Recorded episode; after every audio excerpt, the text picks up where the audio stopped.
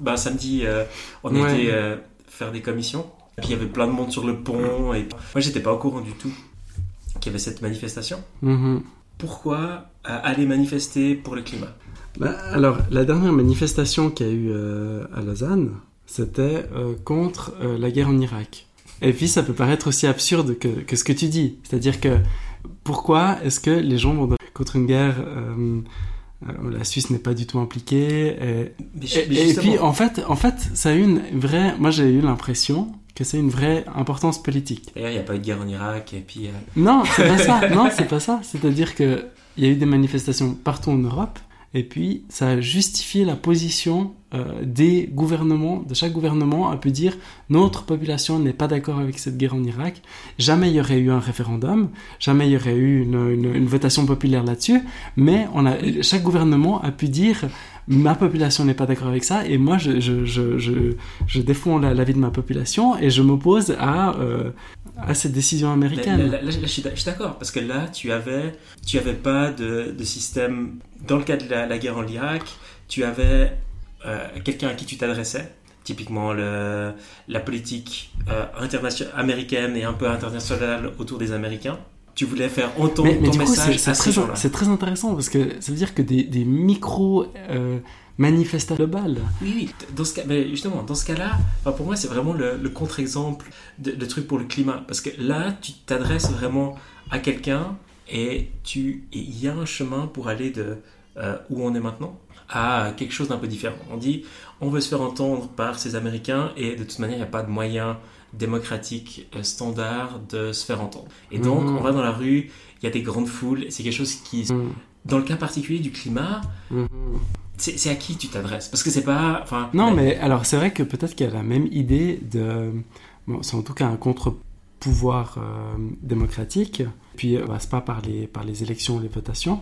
C'est un contre-pouvoir euh, dans les cas où il n'y a pas la démocratie en fait. C'est pas valable en Suisse. Les gens, si, bien sûr, les gens ils bien peuvent sûr. voter, Non, enfin, ils peuvent faire des, non. des, des référendums tout le temps. Enfin, le, le truc c'est ça, c'est Oui, que les référendums ne passent pas, et puis C'est- ceux qui ont les moyens, et puis c'est même la structure même de- des, pouvoirs euh, en place qui Non. fait que tu tu vas tu peux pas renverser le pouvoir en place. Enfin, Oui, c'est oui. pas à l'intérieur d'un ce système. vue-là, tu peux avoir des choses. Si tu as en, Suisse, si tu as suffisamment de gens qui pensent que le problème est suffisamment euh, grand et que les solutions sont suffisamment euh, potables, tu vas pouvoir faire bouger les choses. Moi, je me demande si c'est pas une idéalisation de, la politique. C'est une vision, c'est une vision euh, positive de, de, de, la politique et de la démocratie. Puis c'est comme ça qu'on justifie la, démocratie comme étant le moins pire des systèmes. Alors qu'en fait, on se rend compte que même dans un État démocratique, de droit, euh, en fait, ça fonctionne plutôt par rapport de force, que ceux, que ceux qui... que les décisions qui sont prises, c'est plutôt du point de vue des dominants. C'est tout un fonctionnement qui part de- d'un système de domination qui se reproduit euh, à travers un système démocratique.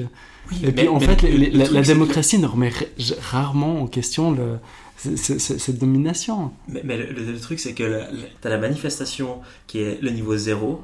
Euh, voter pour quelqu'un d'un parti qui s'aligne avec ces trucs qui est au niveau 1, tu as le référendum qui est au niveau 2, etc. Et du point de vue de la puissance politique de quelque chose, la manifestation, c'est le plus bas. Il y a aussi une sociologie de, de, de, ces mouvements. euh, C'est-à-dire que ceux qui étaient à la manifestation, c'était des, des, des, des bobos de la classe moyenne, euh, classe moyenne supérieure. euh, puis c'était une manière effecti- effectivement de se donner bonne conscience. Mais indépendamment de ça, moi j'ai l'impression qu'il y a quand même vraiment, au lieu de penser en termes justement moral et puis de, de ce que la personne, euh, de si la personne est irréprochable ou pas, ou si est-ce qu'elle fait partie du système ou pas, est-ce qu'elle est légitime ou pas à manifester, on peut vraiment se poser la question de, de quelle est l'efficacité? Et puis l'efficacité, moi je suis pas sûr qu'elle soit, euh, qu'elle soit nulle. Je ressens à, à différents niveaux, mais j'ai l'impression que il y a, un changement, une prise de conscience. euh, on voit que des journaux qui sont même plutôt, euh, plutôt à droite, euh, comme, comme Le Temps, écrivent régulièrement des articles sur l'urgen- l'urgence climatique. Il y a des, des, associations, les gens se mobilisent de plus en plus. Et moi, pour moi, cette manifestation, elle fait partie d'un ensemble de, de, petites prises de conscience. Je pense que ça fait gentiment une dizaine d'années que la question de comprendre que l'urgence climatique existe Non, vraiment. non, alors moi je pense pas. Ok. Alors, alors en tout cas, Mais, mais alors, pour moi, personnellement, je pense pas. Parce que j'ai l'impression que, en fait, j'ai l'impression que ça fait d'une part 50 ans qu'on en est conscient, Mhm. mais que ça Ah. fait que depuis cette année que les changements euh, climatiques deviennent euh, palpables, qu'on arrive à les, à les sentir. Il y a eu euh, cette, cette- cette inondation au mois de juin à Lausanne. Il y a à la fois cette inquiétude et puis en même temps, enfin, on était tous contents qu'il fasse chaud au mois d'octobre, mais on n'était pas, on n'était pas très serein. C'est-à-dire que J'ai entendu une interview de, de la conseillère d'État qui s'occupe euh, de la formation et de l'éducation, et puis qui, qui était plutôt euh, bienveillante vis-à-vis de cette manifestation des étudiants. Et je me suis dit que elles euh, une grève contre euh, contre l'école.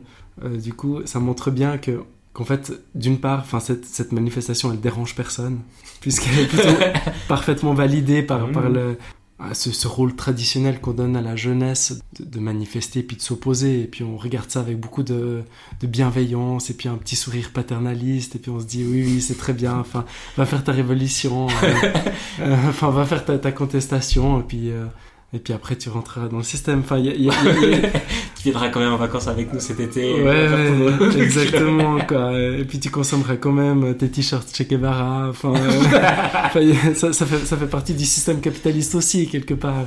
Moi, j'ai entendu un, autre article euh, historique sur euh, la pollution des eaux. Comme quoi, euh, pourquoi est-ce que les, les eaux sont aujourd'hui euh, Mhm. aujourd'hui propres et protégées? C'est pas tellement parce que, parce que les politiques sont montés au, créneau et puis ont défendu euh, Mhm. les, les, les- nos, nos rivières, parce que eff- effectivement, les politiques sont, sont constamment pris dans des, dans des jeux de, D'intérêt particulier. d'intérêt, exactement. Et puis, ils, dév- ils doivent à la fois défendre le citoyen, mais ils doivent aussi défendre l'économie, euh, les... Ouais. Et puis en fonction de. Si, si t'es en haut du, du ruisseau et puis les gens ils sont contents de pouvoir mettre un peu leur chenille dedans, ou bien si t'es en bas, bah, reçois tous les, chenilles du ruisseau des gens d'en haut du. exactement. Ouais. Mais apparemment, c'est c'est justement par des groupes, euh, des groupes populaires qui ont, qui ont décidé, voilà, justement, de, de- de mener des actions en justice contre euh, les pollueurs que, que, en fait, les, les, les eaux sont propres aujourd'hui. Ouais, mais c'est ça, c'est que là, tu as. La différence, c'est que si tu as une loi qui existe à la base, donc qui dit t'as pas le droit de polluer ton, ton ruisseau, donc déjà, comment est-ce qu'elle est arrivée là, on discutait. Mhm. Mais si tu as ces choses-là, ben, tu peux avoir des, euh, euh, des non-pollueurs qui ben, utilisent cette loi pour la forcer à être appliquée. Oui, Dans ce cas-là, aucun problème. Maintenant, le problème, c'est que si la personne en face de toi, c'est l'État lui-même, d'accord tu, tu vas pas pouvoir lui imposer quoi que ce soit. Euh, il dira oui, ah ouais, on avait tort. euh, et puis voilà. Enfin, qu'est-ce que tu vas faire? Tu vas aller. euh,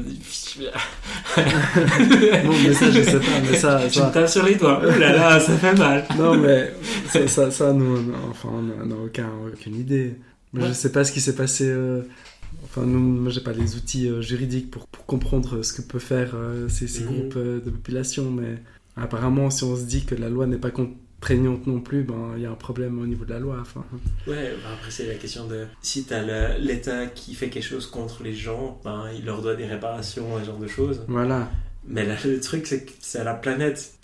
Non, mais c'est pas la planète, c'est- beaucoup, plus- c'est beaucoup plus concret que ça. Roosevelt a dit Ok, j'ai compris votre argument, maintenant euh, descendez dans la rue pour, euh, pour me donner les moyens politiques de le faire. C'est un peu de cet ordre-là, c'est-à-dire qu'il y a des, politiciens qui sont convaincus de ce qu'ils pensent, mais euh, ils n'ont pas forcément les moyens de pression et les outils pour pouvoir. euh, Mais ça c'est dans le cadre d'un système où il n'y a pas d'autres moyens. En gros, c'est représentatif. Et si les représentants sont pas conscients, ben, c'est tout. Alors que dans un système à la Suisse, ben, tu peux faire un, référendum. Quoi. Et même si s'il passe de manière un peu raclette, après il y a des changements qui arrivent. Hein. C'est le, le truc de Armée 21. Oui, mais moi j'ai l'impression que enfin, ça fait aussi partie de ce, de ce jeu démocratique, ces initiatives. On sait qu'elles ne passent Ah pas. oui, mais je, Elles enfin, passent pas. Non, mais, je- euh, mais le, le- le truc, c'est que c'est si tu veux faire pression sur euh, moi, politicien, d'accord? Ouais. euh, Faire une initiative, euh, donc ça veut dire que tu as besoin de pas mal de gens qui signent, etc. Plus ensuite, peut-être que même si l'initiative elle n'est pas acceptée, mais elle passe relativement proche, les gens ils le pensent vraiment, quoi. Parce qu'avoir des gens qui descendent dans la rue, c'est pas forcément les gens qui vont voter finalement, peut-être euh, parce que c'est un samedi ça allait, mais dimanche matin on est bien au lit. Et, euh, et puis voter après c'est un peu compliqué, et puis t'as, t'as tout ce côté-là, puis c'est moins fun parce que là c'est sympa, il fait beau, et puis ce genre de choses. Et, et puis finalement la personne qui va voter pour, euh, pour initiative c'est la même qui va probablement voter pour me réélire. T'as tous ces trucs-là qui s'alignent. Mhm. Et c'est, c'est pas que, le, que l'outil est parfait et que l'outil va amener la solution, mais si Mhm. je dois prendre quelque chose au sérieux, en tant que Mhm. politicien, parce que je prendrais au sérieux, c'est euh, euh, c'est un, un- enfin, quelque chose qui est plus dans les outils que les gens ont, quoi. Mhm. J'ai mentionné l'armée 21, mais le Mhm. truc c'est ça, c'est au début des années 90, il y avait une euh, initiative euh, du GSSA, groupe suisse sans armes, qui, euh, qui est passée relativement proche de se faire accepter, et ça, ben, ça fait peur aux gens qui aiment l'armée. Et, et donc, ils ont reformé pas mal l'armée dans les années 90. Et euh, ben, enfin, maintenant, ça passe moins bien, euh, ces initiatives-là, pour, Ouais. pour euh, se débarrasser de l'armée. Oui, non, mais c'est vrai, c'est vrai, j'ai entendu que- quelque chose comme ça. On sait qu'elle va pas passer, mais il y a toujours ce risque qu'elle passe, et puis juste le risque modère les positions de chacun. Oui, et puis enfin, après, il y a tous ces trucs de euh, contre-projet, etc. Qui, enfin, il y a plein de mécanismes institutionnels qui permettent de bouger les choses dans la, di- dans la direction. Qui sont plus, Ouais. enfin, c'est des mécanismes institutionnels qui sont plus ou moins euh, clairs plus, et plus ou moins formels. Mais Ouais. dans un système politique tel que la Suisse, Mhm. aller manifester pour le climat qui plus est, c'est c'est totalement absurde, quoi. C'est Non, c'est- tu, pas vrai, dans un non. violon. Non, je sais pas, mais j'ai pas autant, En- autant plus, confiance a- que toi aux, aux institutions. France, euh, euh, faire la grève et puis manifester, c'est une institution. Ouais. Et c'est comme ça que c'est l'équivalent d'un référendum, entre guillemets, etc. Enfin, c'est un peu comme ça que les choses fonctionnent. Que les gens sont pas contents, ils sont dans la rue, et puis ils le disent, et puis il y a tout un mécanisme autour, et puis, enfin, c'est dans la culture, c'est une institution, entre guillemets. C'est pas une institution formelle, mais Mhm. c'est une institution. Ouais, Parce qu'il n'y a pas d'autre moyen. D'accord? Ouais. Euh, En Suisse, euh, ben, c'est pas vraiment une institution, le, enfin, aller manifester. Mhm. Parce que il y a plein d'autres choses qui en font, qui en prennent la place et qui sont plus efficaces en fait. Enfin, c'est c'est la création d'autres modèles, et puis c'est peut-être ça Mais- qui est, mais qui est c'est intéressant. Dans une manifestation, enfin, Oui, bien sûr, par le fait qu'il y a, que les gens se rencontrent, que des gens qui sont pas forcément, qui ont un peu les mêmes intérêts, mais qui se connaissent pas forcément, qui, qui sont au même endroit, au même, euh, au même instant, et puis qui, discutent de... Alors, alors c'est bah, alors c'est flagrant dans le cas des Gilets jaunes, parce qu'eux, ils ont un lieu de, de, ralliement, qui sont ces, ces, ces ronds-points où ils se rencontrent et où ils discutent, et puis c'est des gens qui se connaissent pas forcément, et puis c'est vraiment des lieux de, de création de, de mini-communautés. C'est vrai que mais c'est pas. une après-midi euh, lors d'un défilé, c'est vrai que c'est pas le, le moment où tu parles le plus. Les, dernières fois où le pont était fermé, c'est parce qu'il y avait des, euh, il y avait des matchs et puis il y avait des, euh, des supporters de Genève qui montaient et, et de loin c'était pas forcément évident quoi. À un moment donné on s'est dit ouais il y a quand même trop de monde, on s'est dit ah oui mais il y avait ce truc de manifestation etc. Et ouais c'est que de loin d'accord, ça semble comme un match, enfin c'est des gens qui crient des slogans quoi. Oui, bien sûr, ouais, c'est- ton cul ou le climat, le climat, euh, on t'aime. Enfin, change pas. Euh, Enfin, tu vois ce que je veux dire. C'est, enfin, c'est, c'est- ça, ça me semble plus à ce niveau-là, quoi. Il y a pas.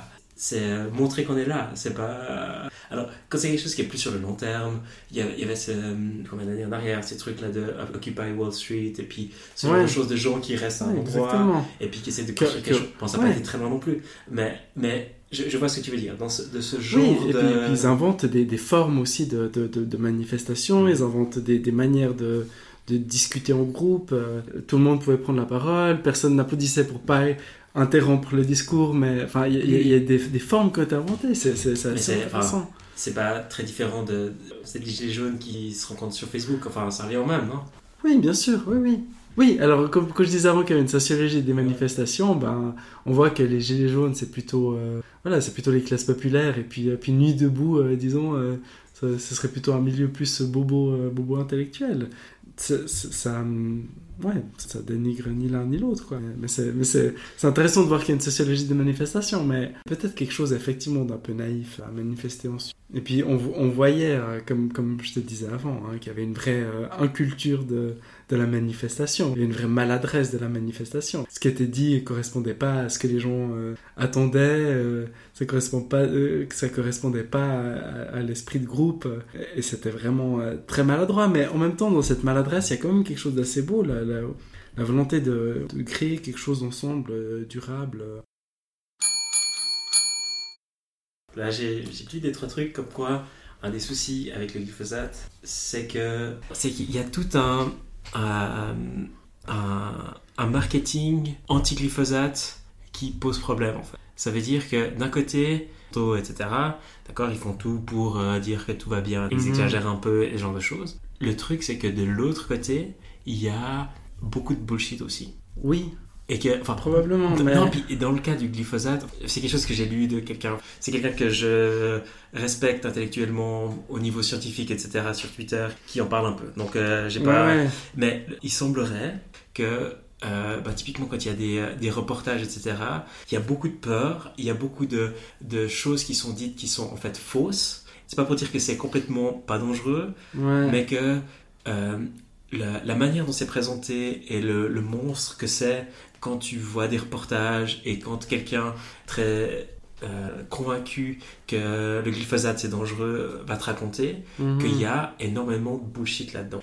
Enfin, c'est- un gros problème intellectuel parce que c'est, euh, enfin, regarder dans l'abîme, euh, fais gaffe à pas devenir l'abîme toi-même, etc., etc. C'est qu'à un moment donné, c'est le truc de euh, tuons toutes les nazis, on va les mettre dans des camps de concentration, comme ça on va s'en débarrasser. Euh, on est deux groupes, l'un qui va l'un contre l'autre, d'accord? Ouais. et que les autres euh, utilisent des, euh, des moyens que nous on veut pas utiliser parce que intellectuellement on pense que c'est des mauvais moyens, mais que pour gagner bon, on les utilise quand même. Et donc dans quelle mesure est-ce qu'on est meilleur que les autres? Parce que finalement on fait la même chose quoi. Est-ce que si les gens en face de toi ils font de la désinformation, d'accord? Est-ce que toi tu vas faire de la désinformation aussi?